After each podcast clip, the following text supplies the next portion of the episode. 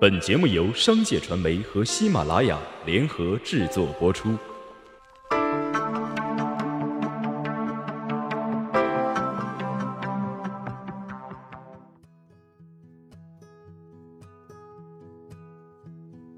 聆听商业故事，启迪商业智慧。大家好，我是小莫。今天给您推送的这篇文章是：当 Uber 碰上一款神奇 APP，会发生什么乐趣呢？当我们秉承着互联网开放自由的精神来 YY 一下，流行的 Uber 思维去遇到秒赚这么一款神奇的 APP，会发生什么？本刊记者左方。二零一五年上半年过去了，笔者很怀念它。要说上半年科技圈最火的事儿，其一就是互联网加概念掀起的全民创业风暴，其二则是 Uber 火得一塌糊涂。在半年的年终总结反省中，我突然惊讶地发现自己居然没有写过有关 Uber 一词的稿子。这对于我这样自诩为游走在祖国大西部城乡结合部的先锋写手来说，是一件多么落伍掉粉的事情。最近关于 Uber 无敌的各种故事的版本呢，在朋友圈是广泛流传，相信大家都看到了。譬如进入建筑设计、医疗服务、法律服务、人才招聘等等等等。Uber 不仅能叫车，还能叫冰淇淋，能叫飞机，能叫船，能叫三轮摩的，能叫鲜花。Uber 似乎无敌了。作为一名资深的媒体人，先给大家讲一讲一家名为“秒赚”的移动互联网广告平台。它是一款 APP，号称改变传统广告逻辑。上线一年，用户超千万，吸引二十万商家入驻，广告交易额突破二十亿。更甚的是。普通用户只要利用碎片化时间看看广告，就有源源不断的盈利，每天可收入十元左右。通过推荐粉丝注册机制，每天最高能收入近万元。坊间传言，就这么看着八竿子打不着的两家企业打算跨界合作，看秒赚抵 Uber 车费，即在专车上看广告抵车费。如果传言为实，意味着 Uber 继续跨界融合移动广告界，不禁让笔者感叹：你们城里人真会玩，确定这不是天方夜谭吗？然后突然奇想，当流行的 Uber 思维去碰上这么一款神奇的 APP，会发生什么样的化学反应呢？一秒赚科普。秒赚这家公司总部在重庆，作为重庆为数不多的新锐互联网公司，从诞生之日起就引发了外界的关注。看广告能赚钱，打广告不花钱。秒赚的模式是基于移动终端的广告精准分配平台，而这个项目的颠覆性就在于将传统广告的平台的主要广告收入拿过来返利给看广告的用户，以看广告赚钱。来聚集用户，收集数据，然后通过对用户地域、年龄、性别、爱好、工作等大数据分析，精准地分析出不同企业的潜在用户，从而实现广告的精准营销。对于商家而言，广告内容自定可以用商品冲抵广告费，而且是广告看了之后再收费。而在秒赚平台上的用户。通过碎片化时间看广告，每天可收入十元左右；通过推荐粉丝注册机制，每天最高能收入近万元。这些收益既能提现，又可以在平台上兑换商品。作为移动互联网时代的坏孩子，秒赚的横空出世让人眼前一亮。在此，不考虑实现难度和政策风险，一切秉承着互联网开放自由的精神来 YY 一下，如何去？改造这块 APP。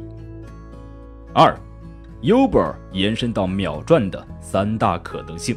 第一点，大数据。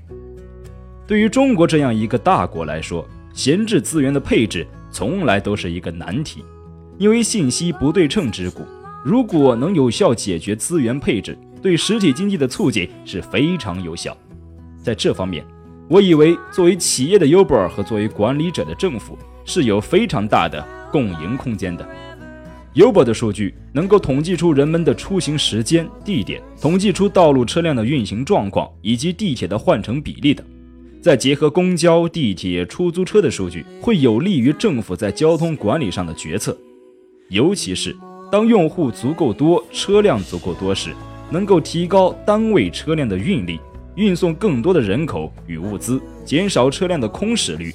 从长远来看，也有利于环保，尤其是在北京这样雾霾严重的城市。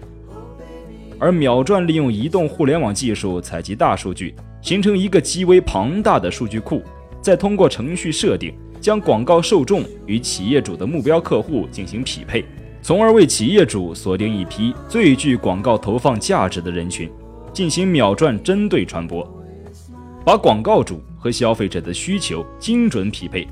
只要打开秒赚 APP，观众看到的都是自己身边的熟悉的、需要的广告信息，这远比翻阅网站和报纸。大海捞针般寻找相关信息更符合需求，而商户的广告也被匹配给了他们最想达到的目标客户群体中。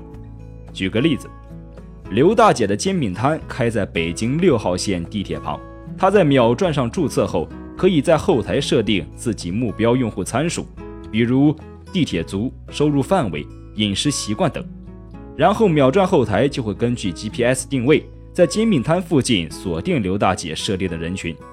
当一个上班族没吃早饭就奔往地铁站时，秒转广告就会推送刘大姐煎饼摊的广告。这时，这个上班族购买煎饼的可能性就非常高。移动互联网增加了一个广告投放的维度，不管消费者走到哪里，都会收到个性化的广告内容。秒赚广告最大的优势。就是解决了此前传统广告投放受众分散、有效率全凭运气的痛点。每一个人收到的广告都是此时此刻最需要的信息。除了解决受众分散的问题，在秒赚上投放广告的成本也比传统方式低。秒赚通过互联网创新实现了广告高度精准投放，让商户们摆脱传统广告投放的困扰。让消费者获得喜爱的广告信息，这种颠覆性的思维让秒赚备受商家与用户的追捧。有分析称，秒赚将会从广告市场分得至少一千亿元的份额。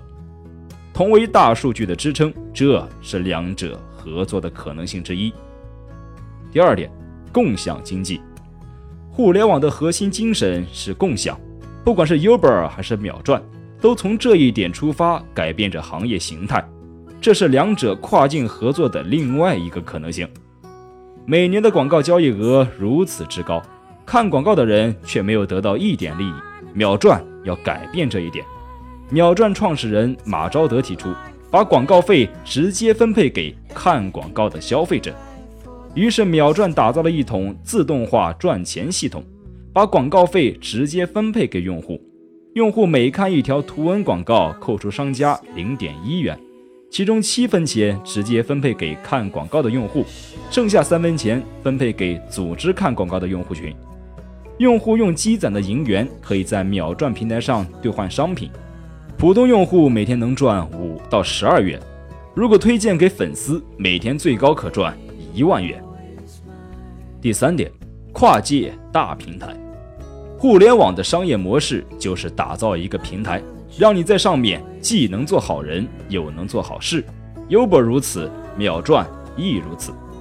在秒赚平台上，由广告业务串联起的 B 端和 C 端已经实现了第一个跨界动作——银元平台。具体消费模式呢？是消费者通过看广告获得银元，以此银元去换商家为了抵消广告费而拿出来的货品。这个平台对商家的吸引力是十分巨大，广告费实施的是有效点击付费，这个费用又能用相应的商品去抵消，实际上就是拿货去打广告，既能清库存，又在做宣传。因为秒赚上已经聚集了大量的商家，在此基础上，马昭德决定顺势推出第二个跨界动作——直购平台，打造一个直接从商家到顾客的。直购链条，除了串联起 B 端和 C 端，马昭德下一步棋落在了 B 端之间的互动上。秒赚的第三个跨界动作，打造商家之间的以物易物平台。这个平台的核心呢是按需分配，在这个平台上，每一个商家都可以用自己手中的货品去向另一个商家换取自己想要的货品。比如，月饼商可以用月饼换取酒商的酒，酒商可以用酒换取一家媒体的广告位。大数据、互联网共享精神和跨界大平台，Uber 和秒赚有着太多相似的基因，何者共利？三，最后的话，秒赚做到了这三点，我们完全可以预见一个崭新的品牌将屹立于广告界，让传统广告平台颤抖吧。有朝一日，这座 APP 也有能力登上央视财经频道新闻，不再是传统的 APP 的生命周期平均只有十个月，百分之八十五用户会在一个月内将其下载的应用程序从手机中删除。而到了五个月后，这些应用程序的留存率仅有百分之五，APP 涌现死亡潮，或许给激情无限的移动互联网创业者直接泼了一盆冷水。而是日前，我国业内再次崛起一个崭新的品牌，某 APP 用 Uber 思维彻底的改造自己，将用户体验放在了最重要的位置，从而诞生了这一世界上最神奇的广告平台。下面我们来连线前方的央视记者，喂。滚犊子！我在用秒赚赚车费呢。